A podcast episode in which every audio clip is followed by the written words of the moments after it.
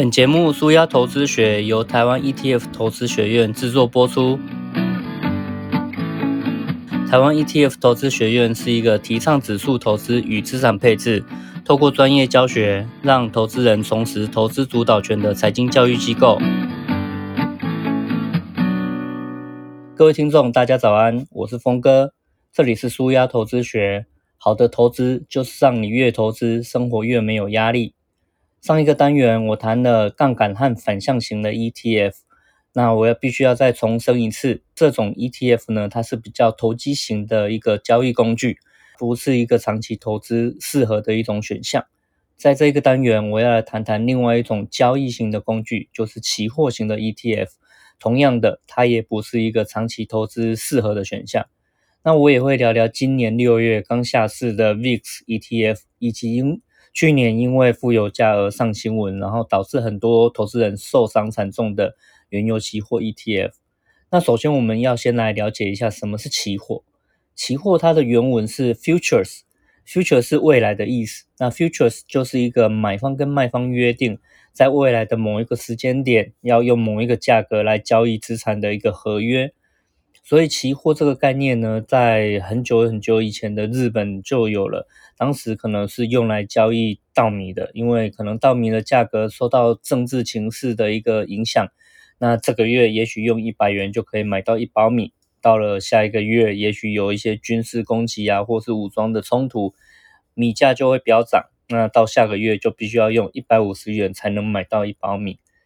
所以批发商就跟稻农签了一个合约，那约定说，在未来的某一个时间点，就算现在稻米根本都还没有成熟，那就已经先约定好用某一个价格可以买进多少重量的这个稻米。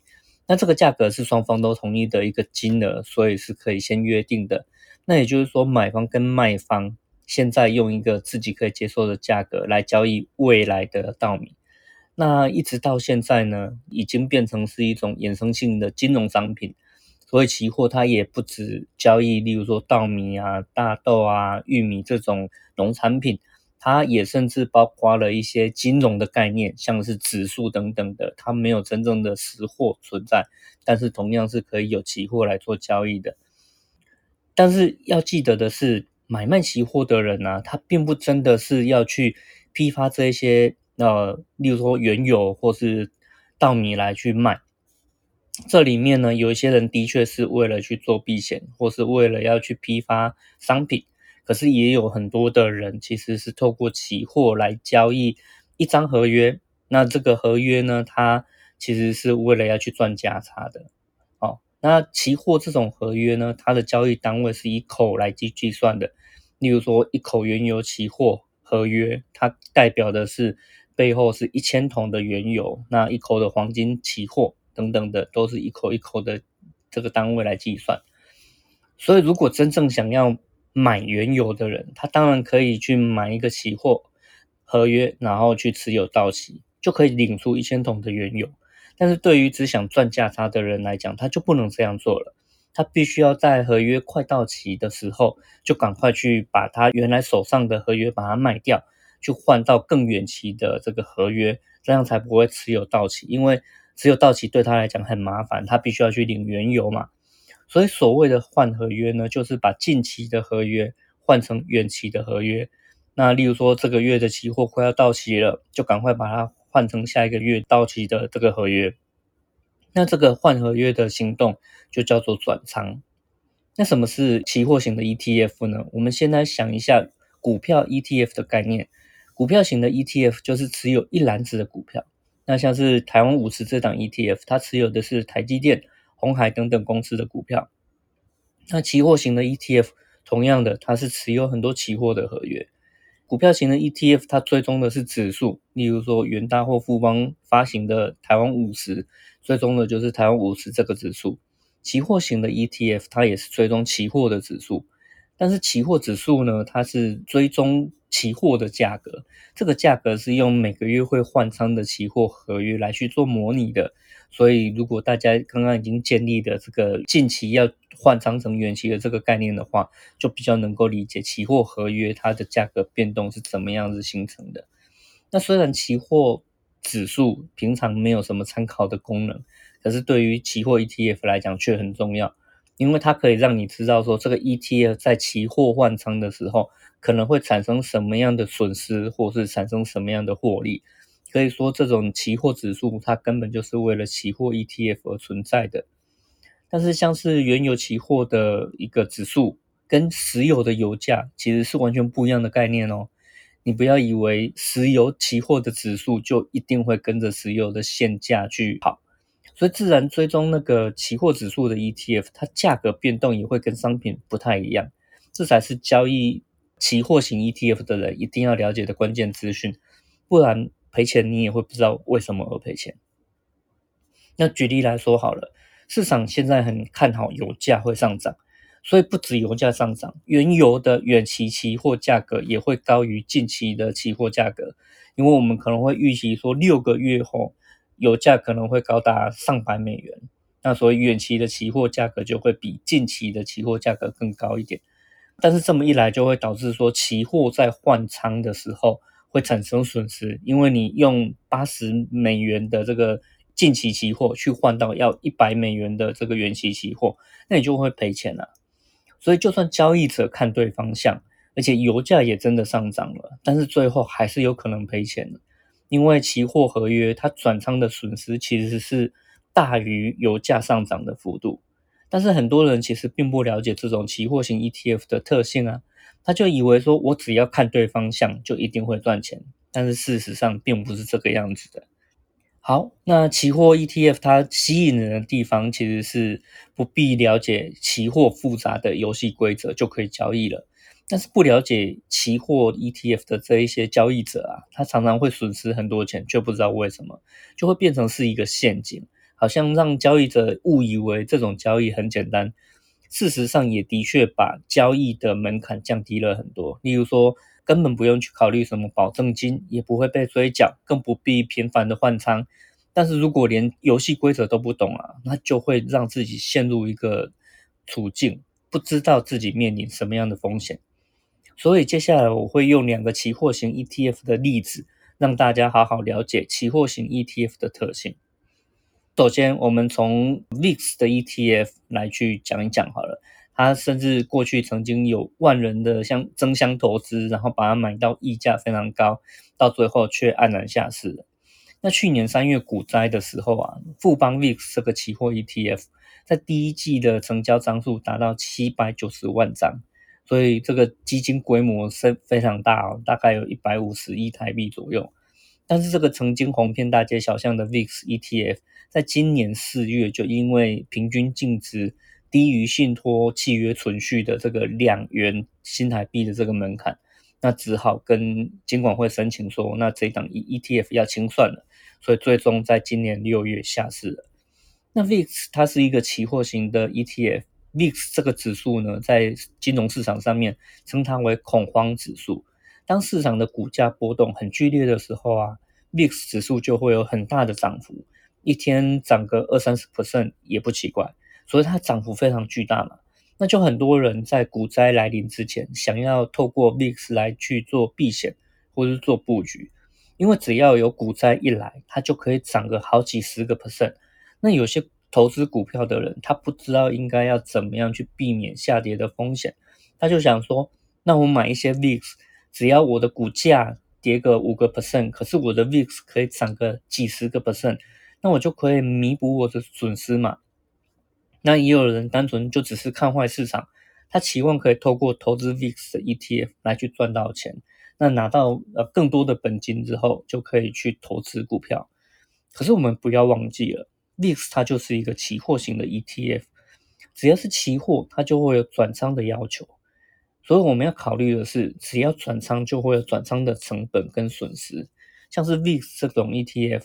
它每个月的转仓也会带来损失啊，它的损失甚至是高达每个月十 percent，也就是说，VIX 指数本身不动，你就会每个月赔掉十 percent，只是因为期货的合约转仓。这就是为什么 VIX 的 ETF，你如果去看它长期的价格的话，会发现它是长期向下的。那你如果预期股灾会发生啊，买了 VIX 的 ETF 来去做避险，但是三个月过去。股灾没有发生，你持有在手上的这个 VIX 它就转仓了至少三次，这个转仓的损失其实是很可怕的，因为三个月你的损失会高达三十 percent 左右。那原本你想避险，反而却变成是最大的风险。那如果你预测成功了，股灾也真的来了，透过 VIX 你可以赚到三十 percent，看起来好像是一个很大的获利。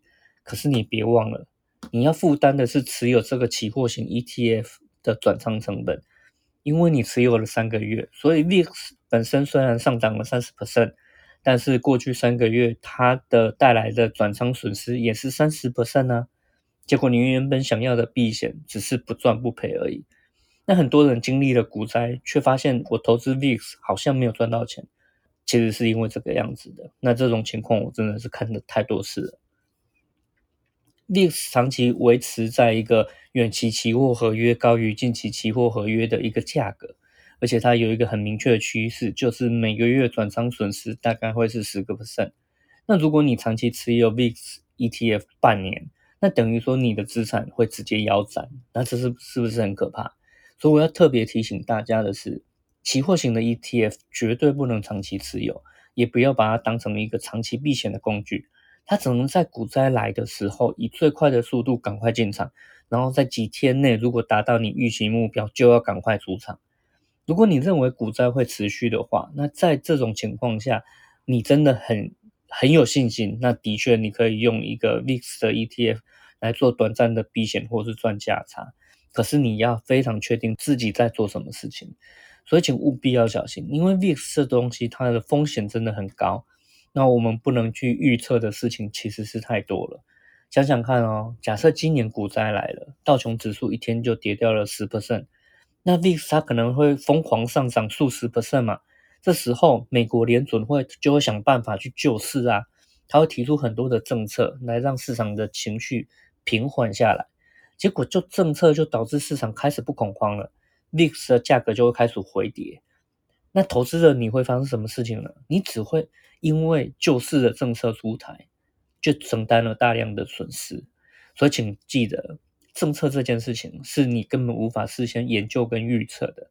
所以你以为市场很恐慌，但是只要联总会一行动，你原本的布局就整个被打乱了。那这是很可怕的一件事情。第二个，我们来谈谈油价的 ETF。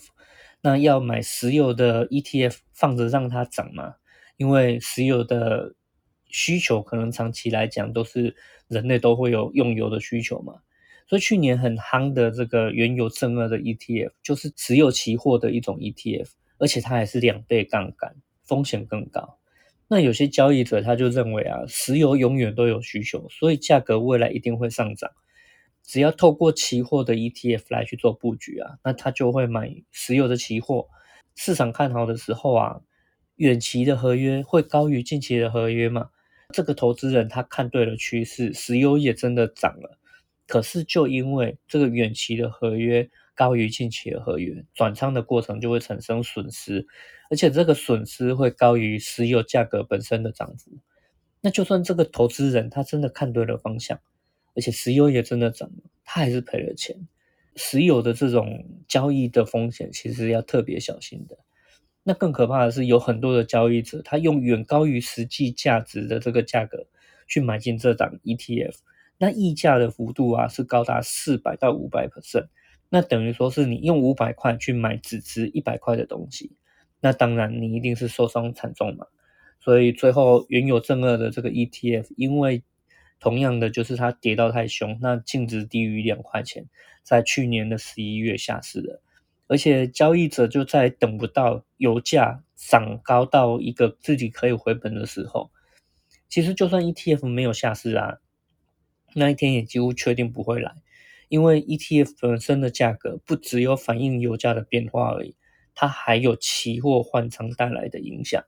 所以，如果投资人没有把期货换仓带来的影响考虑进去，他只考虑到油价本身会持续上涨的话，那他就会发现自己承受了意料不到的一个风险。那请务必了解这种期货型 ETF 的特性，学会知道怎么样去查询这个 ETF 它持有的期货合约。远期合约跟近期合约的价差到底是怎么分布的？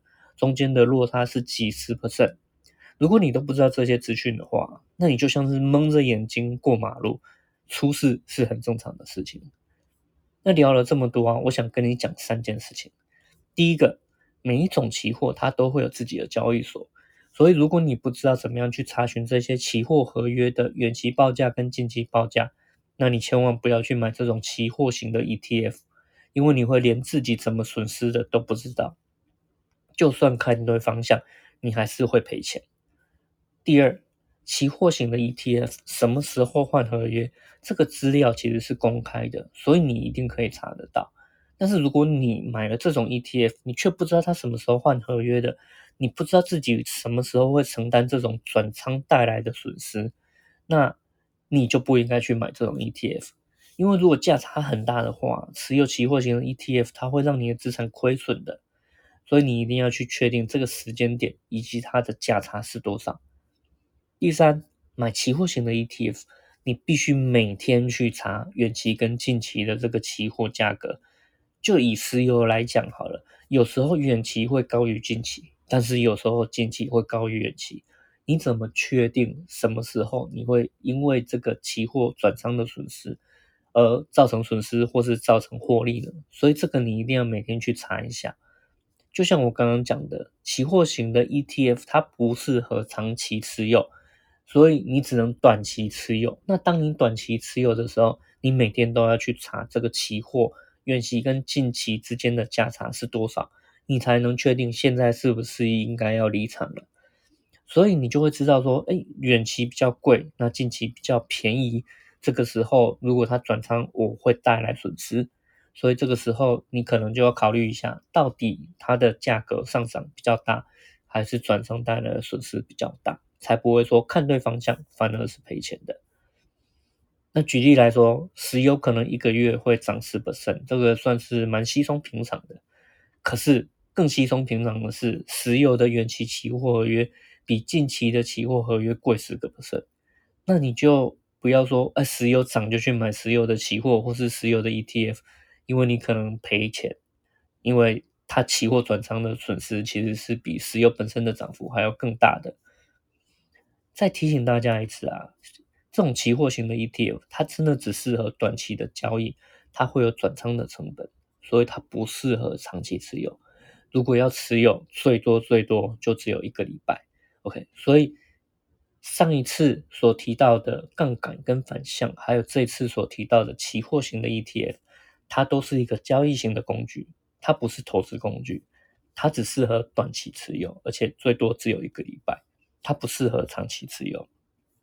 如果大家想要系统化学习理财的话，欢迎现在马上在 Acupass 活动通的网站上搜寻“人生理财”这个关键字。峰哥精心规划了人生必学的理财八堂课，透过连续八个星期，每周一个小时的线上直播课程，陪你搞懂从储蓄、税务、保险、信用、投资、退休等等的理财主题，教你学会把钱管好。那在这个单元，我谈了期货型 ETF 它的性质，还有交易的一些误区。那我想让你了解的是，能交易的 ETF 不代表那是适合投资的 ETF。我们花了大概两个礼拜的时间，跟大家详细的介绍每一种 ETF 可以投资或是交易的标的。那其实非常多元，从股票、债券，还有到房地产，然后到期货等等的。那该怎么认识这一些工具，我也都跟大家讲了。接下来我们最后要谈一谈交易策略或是投资策略。那在下一个单元，我现在分析跟比较，如果你在投资的时候，应该要单笔买进，还是波段交易，或是定期定额，这三种不同的投资策略，到底它们的特性是什么，以及什么比较适合你？那我们下个单元再见了。